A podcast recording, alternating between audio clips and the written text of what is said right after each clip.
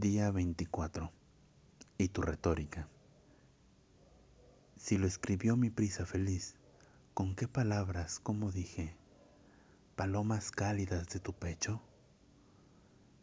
En sus picos leería, brasa, guinda, clamor, pero la luz recuerda más duro su contorno y el aire el inflexible número de su arrullo.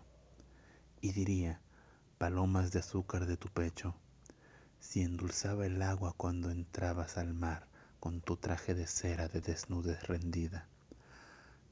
Pero el mar las sufría por horas inexorables y aún sangran mis labios de morder su cristal. Después, sí dije, un hosco viento de despedidas. ¿Qué palabras de hielo hallé sobre mi grito? No recuerdos, ni angustias, ni soledades, solo el rencor de haber dicho tu estatua con arenas y haberla condenado a vida, tiempo, muerte.